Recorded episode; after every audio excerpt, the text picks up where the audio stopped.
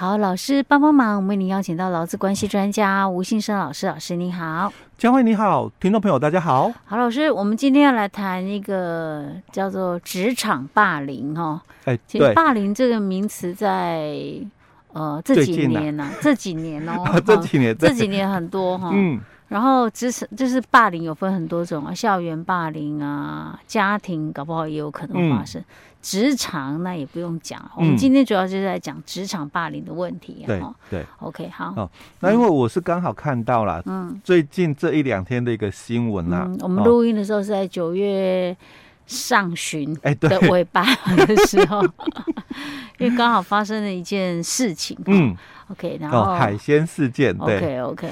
那因为很多人啊，对于这个霸凌这两个字哦，嗯，其实比较。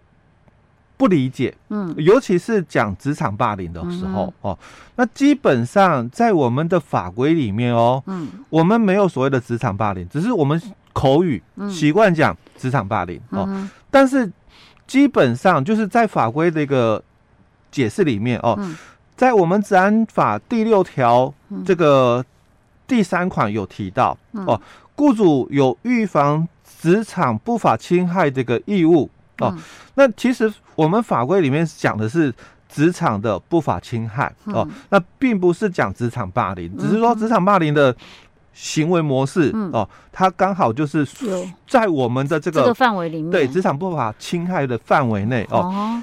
那这个职场的一个不法侵害，基本上它又有分成两种，嗯。哦，不同的一个部分哦，一种就是外部的。不法侵害，嗯哼，那一种就是内部哦。那什么是外部？哦？就是像我们有些是服务业，嗯。哦，所以可能我们的员工，嗯，遭受到了就是我们员工以外的哦哦，其他的，比如说像消费者啦，哦，或者是上游厂商的、下游厂商的哦，那这种哦都属于外部的不法侵害哦。那像我们在。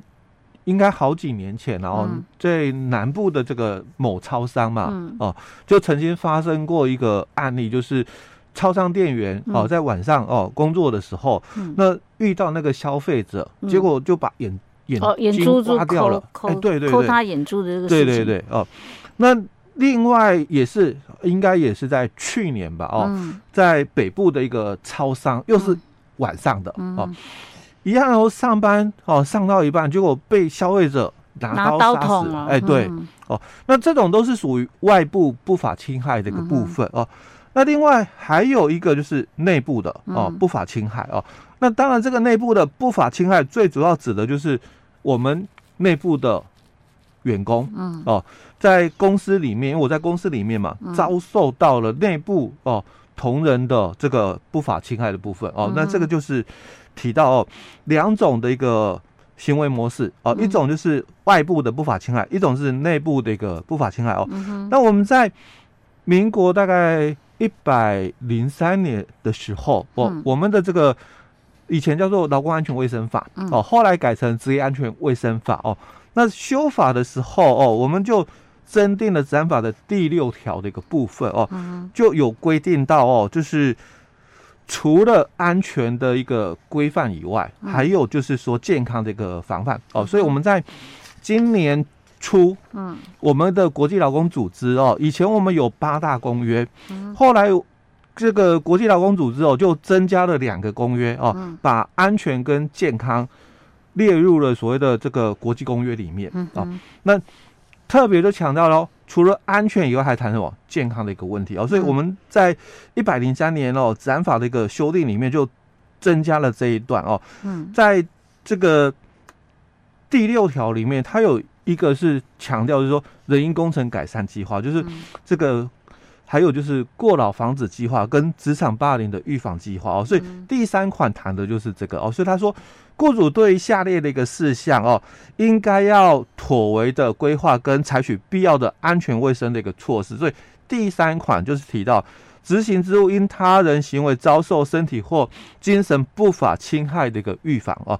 所以公司哦，事业单位你就要做好这一段。我刚刚讲职场预防的一个部分哦。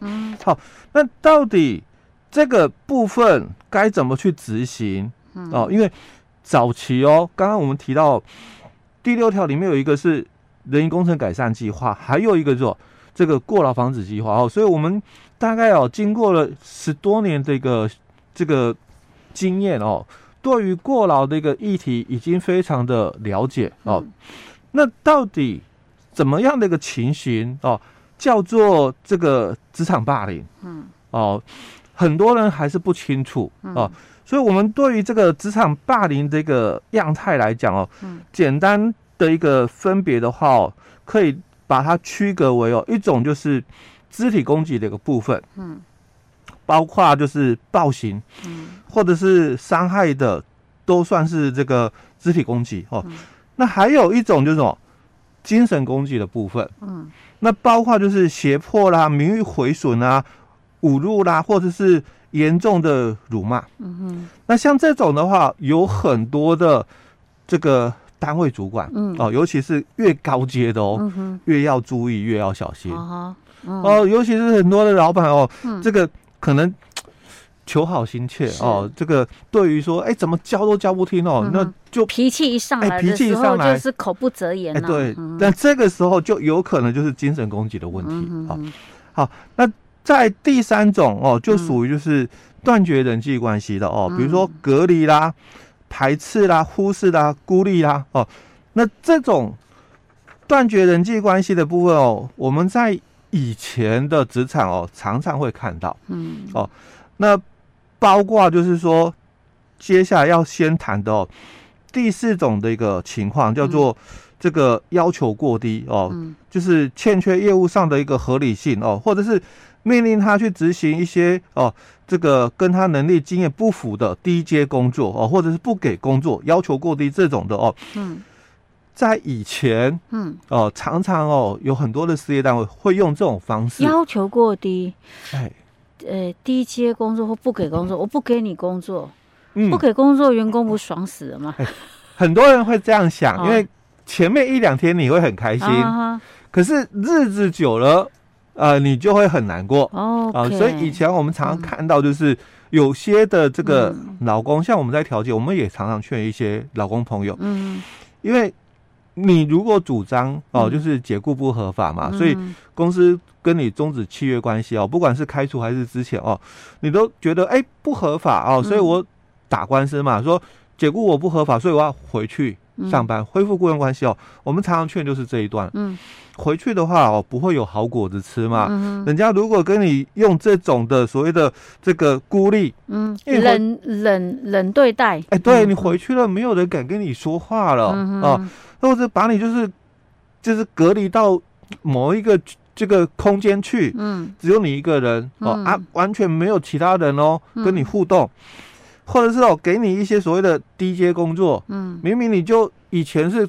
主管啊，什么的，嗯，结果就叫你做一些助理的工作，嗯，哦，啊，你做得下去吗？甚至哦，不给工作，嗯，刚刚佳慧说，哎，很开心啊，我对啊，不给我工作还有钱领，太爽了，哎，前面一两天还开心哦，可是你久了之后，嗯，你真的待不下去。有时候那种那种是精神上的羞辱，哎，对，人格上的羞辱，对，哦，那这种就是恶意的嘛，哦，逼你离开的哦，好，那。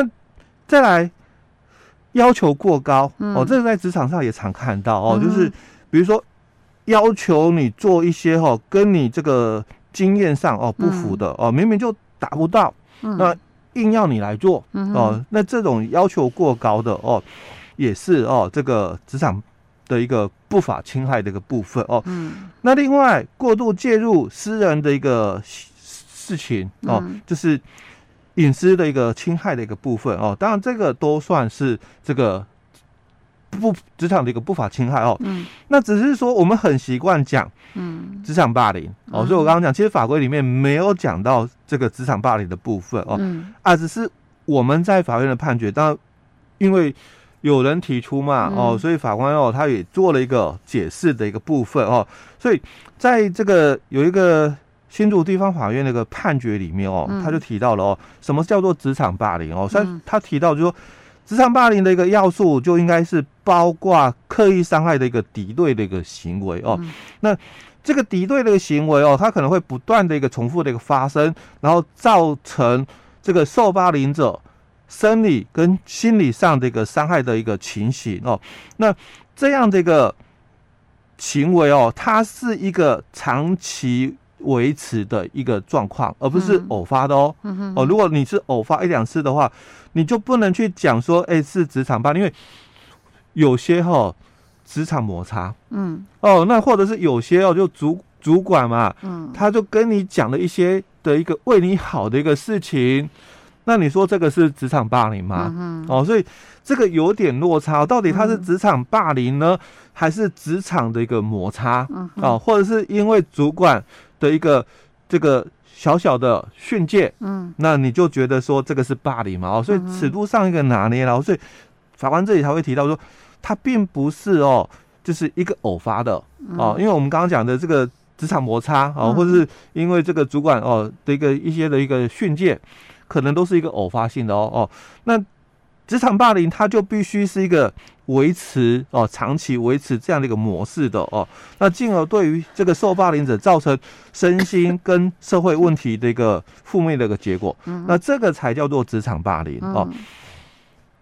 好，那这个是我们在法院看到的哦哦。好，那接着就要提到了，那因为治安法有提到哦，那。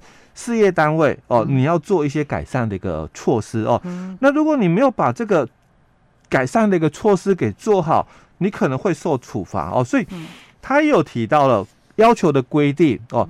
那因为很多事业单位他常常会误解这一段哦。所谓的误解就是说，因为法规里面有提到，你们员工人数一百人以上的话，你要有这个计划加上执行。那如果你是九十九人以下的事业单位哦，你就不需要计划，没有关系，但你要去执行哦。但我要跟各位提到的一个问题就是，假如你没有计划，你怎么执行？对啊，好奇怪啊！哦，所以法规只是说，应该是讲说你是。九十九人以下的公司，嗯，哦，我们对你的计划哦，不会要求的那么严格，你还是要写计划出来，嗯，那要去落实这个执行的一个部分哦。但如果你是一百人以上公司的时候，嗯，那对于你所写的计划，当然就会比较。要求计划的内容、嗯、哦，应该是这样的一个解释，才不是才比较正确的。所以老师，他那个计划要报备吗？呃，不需要。哦。哦，但是重点是哦，嗯，你们要去落实它、嗯、哦。所以我刚刚讲，不是写好看的，哎，不是写好看的、嗯、哦，一定要去落实它。哦，要去执行。哦。但是你也不要为了写好看，就是很那个天花乱坠，结果做不到。对对对，哎，好、哦，所以我们就有一个哦，嗯、叫做。执行职务遭受不法侵害的预防指引，嗯，哦，这个在我们今年的八月又在修正，嗯、是、哦。那为什么会修正呢？因为本来我们一百零三年就有这个法规嘛，哦，但是因为我们在一百一十一年的六月一号哦，嗯，我们又通过也这个。公告了，嗯，就是跟烧法哦，跟烧法，哎，对，所以因应这个跟烧法，哎，对，所以他又做了一些修改，对，又做了一些调整。OK，好，老师，那这个部分我们后面再来跟大家分享，好不好？嗯，好，今天先讲到这儿哦。好。